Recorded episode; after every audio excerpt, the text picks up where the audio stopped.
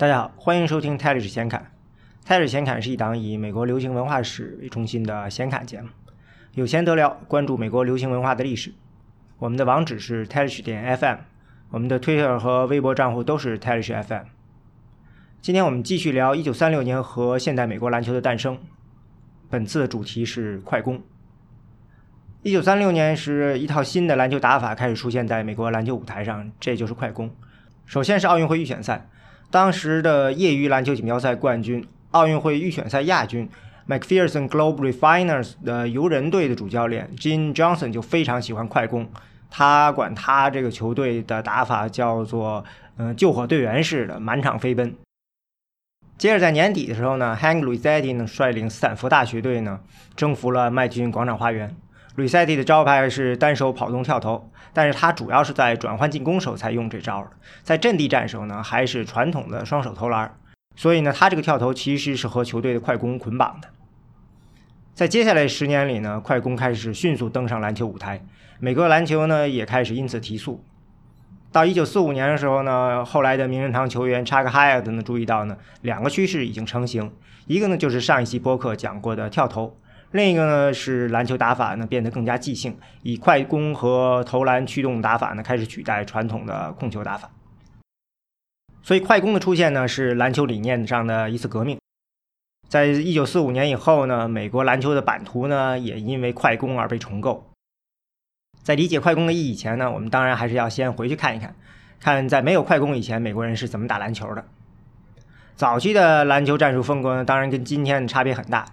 一方面，因为篮球刚刚诞生，什么都没有，大家得从无到有的琢磨什么战术有用；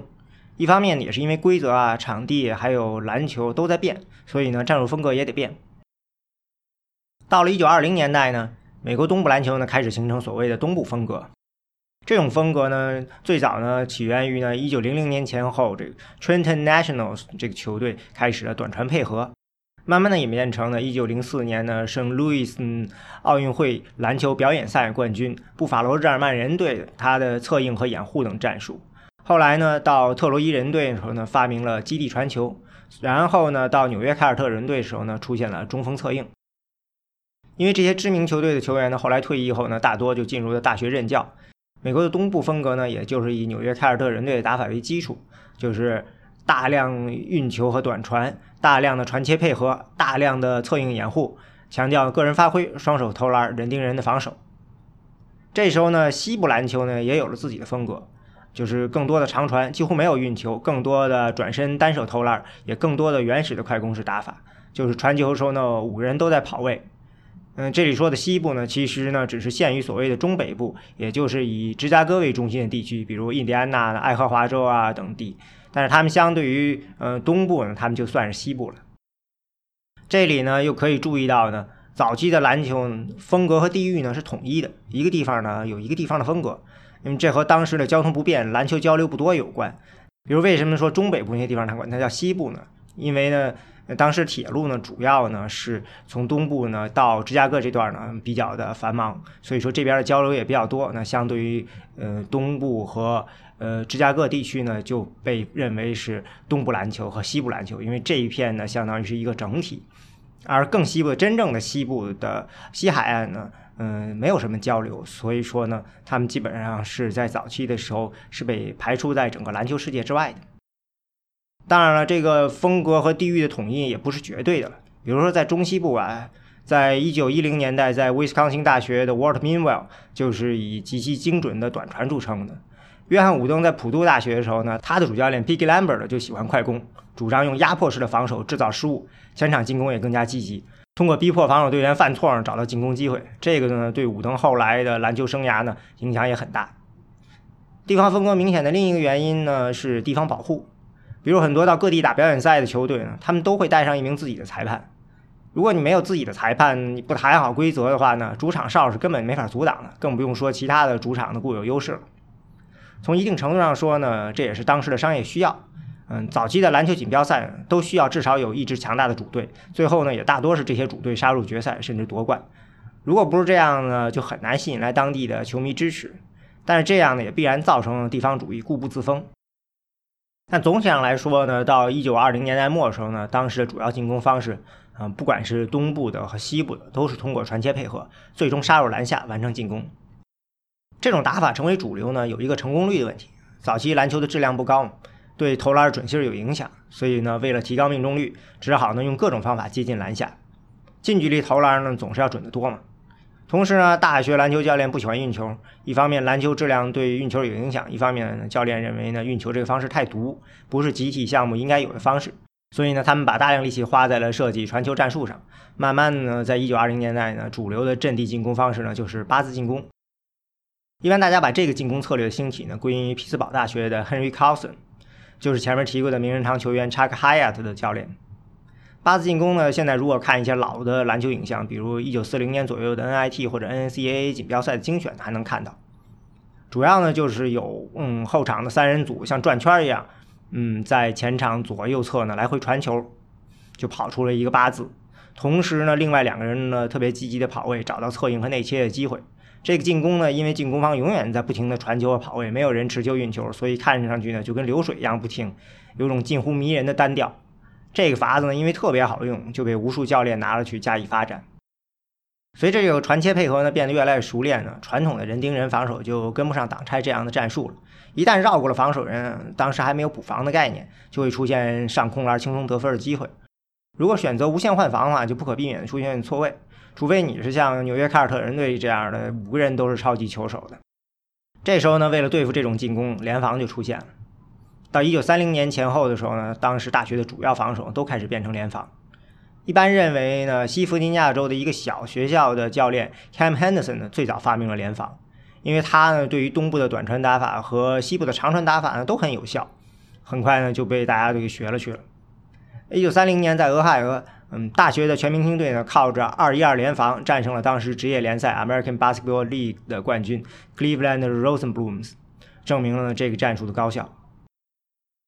联防是一种典型的只有在学校里才能诞生的战术，因为在早期的职业篮球里呢，都是单打独斗，没有联防的土壤。为什么这么说呢？嗯，因为早期的职业篮球收入不高，所以大家都是得有正经的工作，打篮球是副业，晚上或者周末打。反过来呢，对于球队，因为收入不稳定。也不会给球员任何专属合同或者是工资保障，通常都是打一场比赛给一场比赛的钱。这样下来呢，球员当然都是雇佣兵了，甚至呢会同时为很多支球队打比赛。球队呢也不会有固定的球员，每场比赛的时候呢很有可能是完全不同的队友。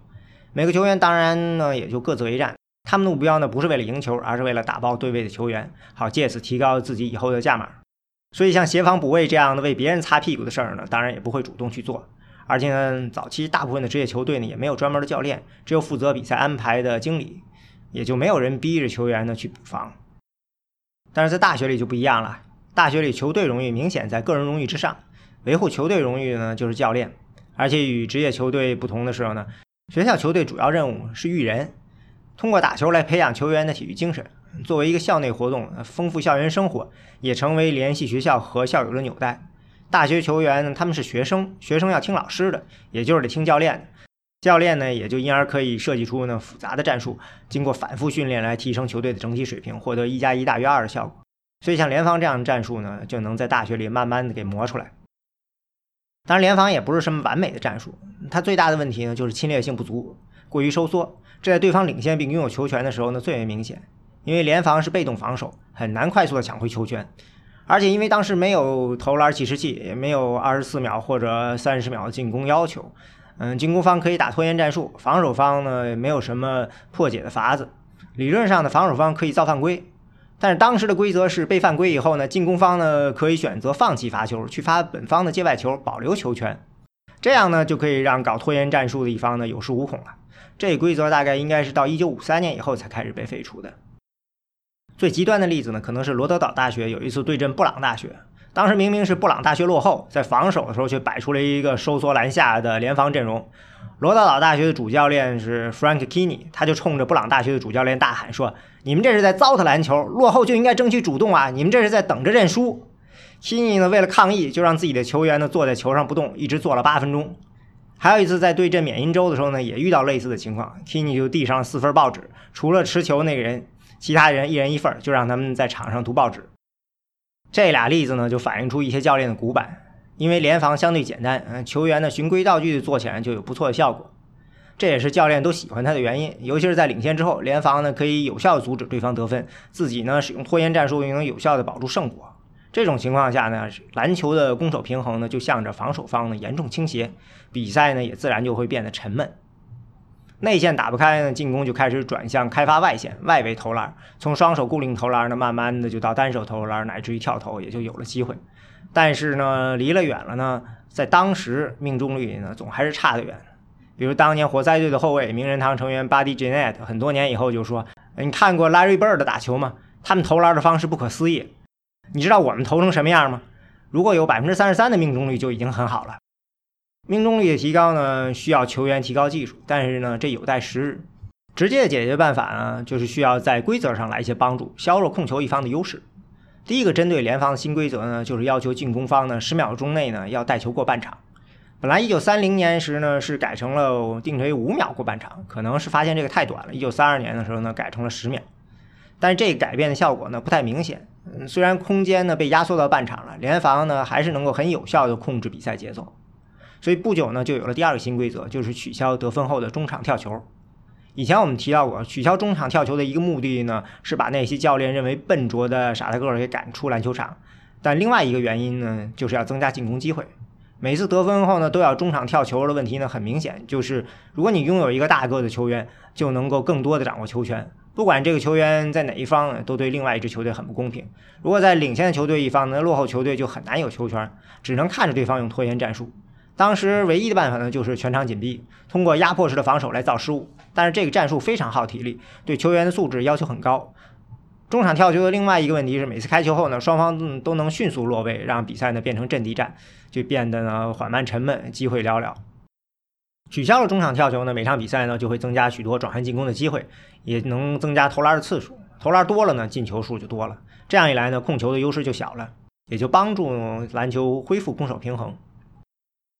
当时在 NBL 打职业篮球的约翰伍登就回忆说呢，虽然当时他自己呢已经因为伤病身体素质下降了，但是取消了中场跳球以后呢，他的运球技术呢有了更多的施展机会，出手数呢也就随之增加了，得分翻了一倍。同时呢，像 Hank luss 这样的个子高大，但是又有着控卫一样的运球和传球能力的现代球员出现，也让转换进攻的威力大增。再加上呢，高个子的中锋呢慢慢登场了，中锋抢下篮板球以后，迅速发动快攻的战术呢就开始成型。凯尔特人的著名主教练 Red Auerbach 认为，他的大学主教练乔治华盛顿大学的 Bill Reinhardt 是最早发明这个快攻战术的人。Reinhardt 呢设计的战术呢，是在抢到篮板之后呢，迅速清出传球通道，让篮板手呢知道向前方哪个地方传球，发动快攻，这样呢就能迅速的在前场建立起三打二的人数优势。最常见的打法就是三个人全速的冲向对方前场，同时呢不停的传球，没有人运球，最多是中间那一位会运球。为了能确保这一点 r e i n h a r d 通常是选择配对式区域联防，就是 match up zone，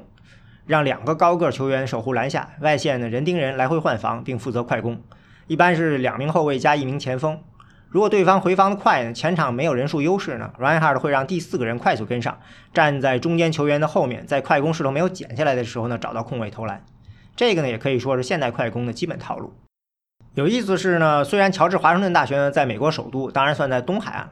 但是呢，Reinhardt 其实是个西部人。他大学呢在西海岸的俄勒冈大学。他在执教乔治华盛顿大学之前呢，在俄勒冈大学执教了十三年。而且他的继任者 Howard Hobson 也同样擅长这个配对式区域联防。在第一届 NCAA 锦标赛上呢，俄勒冈大学队呢打入了决赛，Hobson 就摆出了个当时让其他教练都看得目瞪口呆的阵型。传统站位呢是前锋在前，后卫在后，进攻如此，退防也如此。这显然是和足球这样的运动学来的。但是呢，Hobson 却选择在防守的时候呢，两名后卫推到前面牛角位防守。这样，在抢到篮板打反击的时候呢，最快的两个空位可以快速插上，完成防守到进攻的转换。俄勒冈大学呢，也轻松的战胜了俄亥俄州立，拿到了第一届 NCAA 的冠军。所以呢，这也反映了一个篮球的趋势，就是慢慢的呢，篮球的地域特征呢在减弱。就像嗯 r y a n h a r d 这样的，他虽然在东部执教，但是呢，他的快攻手法呢，实际上呢是他从西部带过来的。而且，尤其是呢，有了这样的锦标赛呢，就明显的让这些地域特征呢不重要了，因为这些全国性的篮球锦标赛，比如大学的 NCAA、NIA 职业比赛呢，芝加哥的世界职业篮球锦标赛，就让全国各地的各种风格流派呢同场竞技，嗯，也没有呢主客场之分。这时候呢，更多的是比拼的是技术水平的高下，地方保护主义呢就玩不转了。另一方面，就是像 Reinhard 这样的教练这样，他们呢换学校，会把不同地方的技战术风格带过去，促进篮球技战术的传播和融合，而不再是拘泥于传统。嗯，比如南加大的 Sam Barry，他就是 Wisconsin 大学的 Walt Meanwell 的弟子。他在南加大的时候呢，依然坚持短传大师 Meanwell 的控球打法，并且发展出三角进攻的雏形。他也是拖延战术的重要倡导者，以慢攻著称。同时呢，作为一位西部教练，他又是十秒钟过半场、取消得分后的中场跳投，以加快篮球节奏的重要人物。像斯坦福大学呢，有两位教练相继执教过 Hank lusit 其中呢，John Barn 呢是控球大师，篮球教练之父 Fog Allen 的弟子；另外一位 Everett Dean 呢，之前是在爱奥瓦大学、爱荷华大学当了十五年的主教练，擅长四人轮转传球的阵地进攻。但是他们在遇到 lusit 后呢，都选择了支持 lusit 的自由打法，把来自东部的各种严谨的进攻模式呢融合到西部打法里去。嗯，毕竟西部的球员呢更擅长运球，也喜欢跑动中的单手投篮，所以呢，西部球队教练也就更愿意开发适合球员打法，其中最适合他们就是转换进攻战术了。呃，一九三八年的时候呢，Everett Dean 呢从印第安纳大学去了斯坦福大学以后呢，接替他的 Branch McCracken 算是 Dean 的亲弟子，但是呢，他自己却是普渡大学刚才说了喜欢紧逼加快攻的 P.G. Lambert 的信徒。McCracken 手下的球队呢，也被称为叫 Harry Hoosiers，那，Hoosiers 就是印第安纳人的一个昵称，所以 Harry Hoosiers 就是快速的印第安纳人。他带着这支队伍呢，在一九四零年杀入了 NCAA 锦标赛的决赛，对手呢就是 Fog Allen 的堪萨斯。赛前的时候呢，McCracken 呢就遇到了老师 Everett Dean，还有南加大的 Sam Barry，这两个人呢就问他有没有考察过对手，McCracken 说没有。在当年呢，事先考察对手其实是一个很奢侈的行为，所以很多时候都是教练们自己聊天儿。Mike Kraken 呢就表示说，他会用人盯人加换防来对付 Allen 的控球打法。Dean 和 Barry 呢则认为呢，对付 Fog Allen 呢，光人盯人还不够，应该全场紧逼。虽然全场紧逼非常耗体力，但是呢，却把 Kansas 大学的进攻全都打乱了。据称呢，Fog Allen 在赛前跟 Mike Kraken 说呢。如果自己的球队能有百分之六十的控球率，嗯，就能赢。McCracken 回应说：“看似想要百分之九十的控球也没问题，只要我得的分比你多就行。”结果呢，McCracken 笑到了最后。不过当时印第安纳的球迷都笑称 McCracken 为担心的主教练，而他的球员则是大笑男孩 （Laughing Boys）。的确。以进攻为主的球队和传统控球为主的球队的重要区别，就是快攻球队打的是快乐篮球，他们的篮球员呢也看上去很享受打篮球的过程。反过来呢，以控球为主的传统球队看上去球员都很紧张严肃，在一丝不苟的走战术。嗯，最著名的快乐篮球的倡导者呢，应该就是刚才提过的罗德岛大学的 Frank Kinney。虽然在东部任教，Kinney 呢却是一个异类，因为他的篮球理念特别简单：如果我们投的次数多，中的也会多。Kini 的进攻战术呢，看上去很简单，就是快攻，任何时候都只有快攻，连中场跳球以后都是快攻，而且也没有运球，就是快传快投，剩下的都是即兴，不跑任何战术，也不练阵地战，防守呢就是全场人盯人四十分钟，靠死磨把对手的士气打下去，连暂停都不叫。在 Kini 手下拿到过1944年 NCAA 得分王的 Eric Coverley 说，从比赛的技战术讲呢，Kini 是他遇到过的最糟的教练。Kini 的战术就是有组织的无组织。但是在激发球队的战斗欲上，他是无以伦比的。另外一个曾经为 Kini 打球的球员 Earl Shannon 说：“Kini 呢，让打篮球呢变得充满乐趣。在当时还需要中场跳球，不需要十秒过半场的时代，Kini 的球队呢就已经拿到了场均四十分，是史上第一支每分钟得分超过一分的球队。在中场跳球取消以后呢，如鱼得水的 Kini 呢一下子把球队的得分呢涨到了接近八十分。在一九三六年的罗德岛成为 NCAA。第一支得分过百的球队，虽然说罗德岛这样打，他很难成为一支无敌之师，但是呢，在 Kini 的率领下呢，就是取得了四百零三胜一百二十四负，百分之七十六点四的胜率，可以说是相当亮眼。所以，当有人质疑 Kini 打法没毫无章法的时候呢，他也非常硬气的回应说：“我们没有说我们是对的，但是你得先把我们打停了再说。”Kini 自己也知道，他这套风格呢，与传统的东部打法格格不入，他就说。我想要西部那种推进和速度，这可能不会让我赢下更多的比赛，但是会让球迷更兴奋，这就是答案。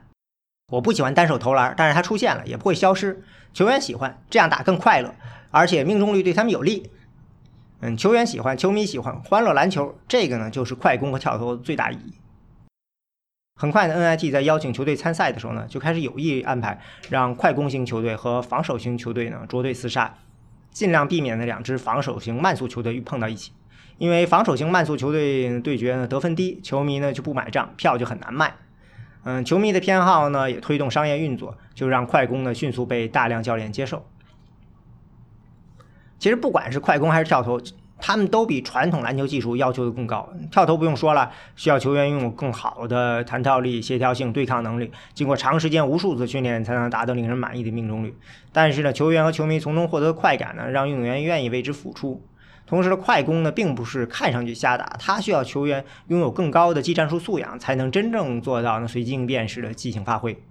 所以，快攻打得好的球队呢，也是强调传统基本功的球队。就像肯塔基大学的 Adolph Rob 是 Fog Allen 弟子，他说自己的三人快攻呢就是从堪萨斯学来的。他也像传统教练一样治军严明，一丝不苟。明星中锋 Alex Groza 在回忆说，在训练里头，只要有一点不对，就算投进了，也会被 Rob 批评。Rob 自己说说，在他的训练里头，犯错的感觉就像是出了惨剧一样。所以在 Rap 治下的肯塔基呢，可以同时打出亮眼的快攻，但是呢，手上呢也有十多套阵地战的基本套路。这个呢，让肯塔基大学能获得百分之八十二的胜率，四次获得 NCAA 冠军。在另一边呢，随着快攻和投篮兴盛呢，外围的进攻效率提升，老式联防就有点不够了。所以呢，传统防守也就不能缩在篮下了，就得开始变得更有攻击性，靠着强硬的防守和高质量篮板来降速，不让快攻球队轻易获得球权。之前我们在播客里提过的俄克拉荷马农工的 Henry Iba，，以及带领美国队拿到1960年奥运会冠军的 Pete Newell，就是新一代的控球打法，防守制胜。就在1959年嘛。纽维尔带着伯克利赢得 NCAA 锦标赛，他的球队呢就靠着让你脱层皮式的防守，战胜了 Oscar Robertson 的辛辛那提队，还有 Jerry West 的西弗尼亚队。所以到了二战后呢，美国大学篮球呢就不再是基于地域的对抗，而是变成了进攻型球队和防守型球队的对抗了。总结一下的话呢，这个呢就是篮球的整体战术呢，从早期的单打独斗发展出各种长短传配合，到成熟的八字进攻。然后呢，就出来了联防，成功的克制了进攻。再到后来呢，出现新规则，带出了快攻来鼓励进攻，再基础更加凶狠的埃班纽维尔防守体系。嗯，这就是一个发生在篮球世界里的纯粹的也很自然的一个篮球战术的演进过程，把篮球带成了一个现代的篮球。但是呢，相信听过这个系列的其他几集的播客的听众也知道，篮球的发展呢，并不是一个只是关于篮球本身的事儿，而是一个涉及到社会很多方面的整体过程。说到底呢，这个过程其实是美国篮球寻找自我的过程。从篮球的角度呢，就是如何平衡攻与守、个人与集体、地方差异、职业比赛和大学比赛嗯，找到属于篮球自己的美学。尤其是进攻上啊，个人和集体的平衡应该是最难掌握的。因为篮球呢，不像其他两个美国的大球——棒球和橄榄球。棒球呢是典型的工业时代之前的产物，每次进攻本质上都是一名击球手面对对手的整支队伍，呃，个人永远是主角。比赛节奏呢，也是完全掌握在球员手里的，就像西部片里的决斗，没人知道枪响会在哪个瞬间，一出手就是电光火石一般。橄榄球呢，则是典型的工业时代的产物，时间感非常强，每个人就像时钟上的一个齿轮，按照节拍咬合在一起，随着比赛的时钟而动。不管这个球员有多伟大，他也必须是战术的一环，这是由规则决定的。嗯，时钟一旦开转，你就必须开打。篮球呢，相比这两个运动来，就显得灵活多了，可以是团队的，也可以是个人的。嗯，如果你是个超人呢，你可以单打独斗，撑起整支球队的进攻；但如果没有这样球员呢，也可以打团队篮球，用集体力量去战胜敌人。这个差别呢，说起来明显，但是把握起来呢，却并不是那么容易，而花了几十年的时间。因为人们一开始就不可避免的会用其他体育项目的技术风格去套在篮球上改良发展。最终呢，是到了一九三零年到四零年代呢，篮球的地方差异和蓝领文化呢开始消去了，大学篮球文化开始主导，才慢慢的有了属于自己的美学。这就包括更高、更快、更强的运动员，快攻和跳投，让篮球提速，也让明星球员呢有机会凭借一己之力扭转乾坤，让篮球美学呢从比谁不犯错呢变成了比谁能投进更多的球，让一场比赛的比分呢从以前的二三十分呢上升到八九十分，乃至于上百分。这个过程里呢，有的是纯技术上的变革，比如说篮球本身的质量呢是在不断提高的；有的则是设计的，比如各种鼓励进攻、提升命中率的规则的改变；也有的是意外，比如说大萧条和二次大战；也有呢属于社会观念的变化，比如说对高个球员的接受啊，对个人表达的认同。那这个发展过程是必然的吗？或者说美国篮球是否一定会走上这条路呢？这里面肯定有相当必然的趋势。一方面呢，是因为篮球本身的开放式的进攻形式决定的；一方面也是球迷的认同，再加上社会整体的观念改变。但是这个发展过程呢，会因为这样那样的意外呢被加速或者减速。比如要是没有大萧条的话，那蓝领观众主导的职业篮球呢，还会和大学篮球呢争一争。嗯，大学生毕业后去打篮球了也会少很多，从大学到职业篮球的链条呢就会慢一些。篮球争取中产阶级的观众的道路呢就会长一些。同样呢，如果没有二战的话呢，高个子球员的出现呢应该也会缓一些。嗯，跳投这样的新技术在各地球员中交流呢也会晚一些。一般的变化呢，整体上都是大趋势上的小变化，不会造成方向上大变化。我相信篮球呢有自己的修偏过程。比如说，如果说二十年代的时候大学篮球要是真的把运球给禁止了，很有可能会引来观众的反对嘛，所以很有可能还会给改回去。除非呢有人很快就想出来不用运球依然让篮球打得很好看的法子。嗯，就比如说呢，我们在第二期播客里提到了大学球员赌球这事儿。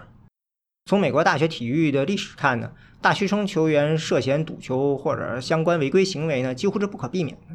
大学体育比赛呢越成功，这些免费为学校打比赛的运动员呢就越有可能被人拉下水。这个事情最终被爆出来也是一定的。理论上呢，篮球比赛的主办者就是 NCAA 啊、麦迪逊广场花园啊、NBA 啊，他们主办的体育比赛的吸引力呢，就是建立在比赛真实性之上。但是其实呢，这些事情被爆出呢，都不是由这些主办者自己主动出手的。因为他们的首要原则呢，就是就算有人操纵比赛，也不能让球迷和公众知道，一定得在内部呢悄没声的把它解决了。但是另外一些人就不会顾及这些，因为对他们来说，这里面的利益冲突太直接了。这些人里呢，一边呢是这些违规球员，还有他们的主脑；另一边呢就是正常赌球的球迷和开盘的庄家。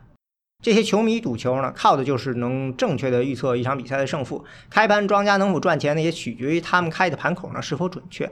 这一方面呢，需要非常准确的球队排名；另一方面，当然是要比赛得是公平的，没有被操纵的。所以，当赌球的球迷还有庄家觉得不对的时候，他们自然会大声抱怨。最终呢，是一九五一年丑闻，就是因为他们的这些猜疑呢，引来了记者的注意。记者呢，通过调查掌握了比较确实的证据。记者呢，把自己搞到的材料交给了检察官，以换取破案后的首发权利。最终呢，让美国篮球史上这个惊天丑闻被爆出来了。但是呢，这也并不是意味着说篮球无论如何呢，肯定都会变得这样成功。嗯，实际是很重要的。如果说篮球的发展因为错误的选择而放缓了，不仅市场可能会被别的运动抢走，更重要是潜在的优秀运动员也可能会被其他成功运动抢走。这样篮球呢，就可能长期处在二流体育运动的状态了。比如二战前，美国其实有大量的举重运动员，但是他们在战后呢，被大量拉走去练更受欢迎的职业橄榄球了，所以举重这方向就没人玩、没人看了。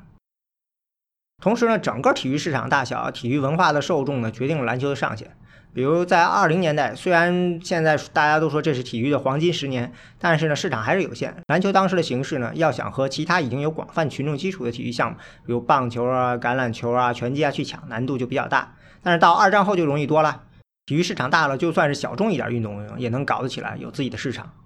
所以很多时候呢，大环境会影响个人的努力。比如当时美国篮球的寻找自我之路，显然并不是只有这一条了。关于这个时期的篮球呢，还有很多主题都没提。最重要的呢，就是黑人篮球。嗯，比如史上最著名的黑人篮球教练叫 John McLendon，就是快攻技术的重要推动者之一。但是因为种族隔离嘛，他作为一名黑人教练，在那个时候只能在黑人大学带队。嗯，在当时的影响力呢也有限。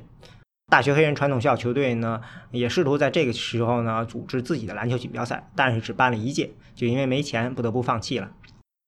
黑人篮球呢，除了在大学里，在民间也很兴盛，比如大量的职业球队在各地打巡回表演赛，比较著名的有哈伦复兴队，就是 Harlem Rams，还有哈林环球旅行者篮球队。呃，这些职业球队除了黑人球队呢，也有其他很有特色的球队，嗯，比如有全女子篮球队，嗯，他们主要是在那些小镇里打比赛。女子篮球的水平没法跟男男子比，但是呢，在小镇上打业余球队呢还是可以的。尤其是当小镇人轻视他们的时候呢，抱着看热闹的心态来交手，就会被打个措手不及，被人家卷了钱还赢了球。还有呢，全华人的球队叫红华侨，他的老板呢就是哈林环球旅行者篮球队的老板。队中的主力 Frank Guo 呢，他跟 Hank Luisetti 毕业于同一所高中，也是那个高中的明星篮球运动员。这些故事呢，最终呢就是汇入了 NBA 那条线的呢，更多的被人记住了，就像黑人球员的故事。其他的线呢就很容易被人忘却了，比如这些华人篮球队啊、业余篮球啊。另外，刚才提到了女子篮球队。篮球刚诞生的时候呢，很多人觉得这个运动身体接触太多，不适合女性。而且当时大量女生呢在女校上学，举行比赛的时候引来大量男生前来观看，也让校方呢会感到不妥。这里有个八卦了，呃，Nice Smith 的夫人就是在打篮球的时候认识 Nice Smith。Nice Smith 自己呢这辈子只打过两场篮球，但是呢因为打篮球呢认识了自己老婆。结果呢，因为大家对这女生打篮球呢有意见，所以呢就出现了女子篮球的改良活动，比如把篮球变成了非身体接触性的运动，每个球员呢有各自固定的位置，嗯，只能有一步运球，篮球的竞争性呢就给剥离了，变成了一个强调友好的运动。这种男女有别呢，就大大限制了女子篮球的发展。直到民权运动之后呢，一九七零年代，女子篮球呢才开始重新进入到竞技体育，而不像刚才提过的那些女子篮球队，他们是靠着噱头。来打职业比赛，在这个系列里呢，我们集中在现代美国篮球的诞生这件事上，所以呢，其他这些故事呢，就因为跟主线呢没有点远，嗯，所以就没有讲相关的一些书呢，我就会在 show notes 里放出来，有兴趣的听众呢可以找来看一看。关于1936年现代美国篮球诞生的事儿呢，就讲的差不多了。最后，我本来还想继续再讲一点当时美国体育和整体大环境的事情。但是呢，到现在发现已经讲了挺长时间，而且呢，接下来要讲的东西还挺多的，有不少东西的时间跨度呢非常广，从十九世纪的工业化一直到二战，就涉及到一些更本源的问题了。所以呢，就准备嗯，单干脆呢再多讲一次，下一次也就是这个系列的最后一次，我们会退开一步，抛开现代篮球的演进，聊一聊呢体育在美国人生活中的意义，美国人为什么要打篮球，嗯，为什么篮球会这样一步步的走向商业化。感谢收听泰瑞先看，我们的网址是 Terry 点 FM，同时也欢迎大家收听 IPN 旗下其他的精彩播客节目。我们下次再见。